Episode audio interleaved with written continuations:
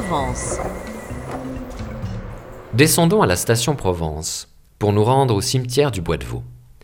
En sortant du métro, dirigez-vous vers le pont qui surplombe l'avenue de Provence, que vous apercevez sur votre gauche. Traversez-le.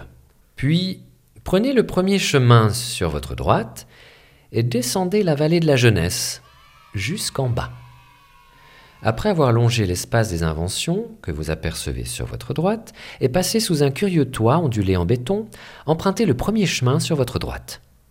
Vous vous trouvez maintenant devant l'entrée du cimetière du Bois de Vaux.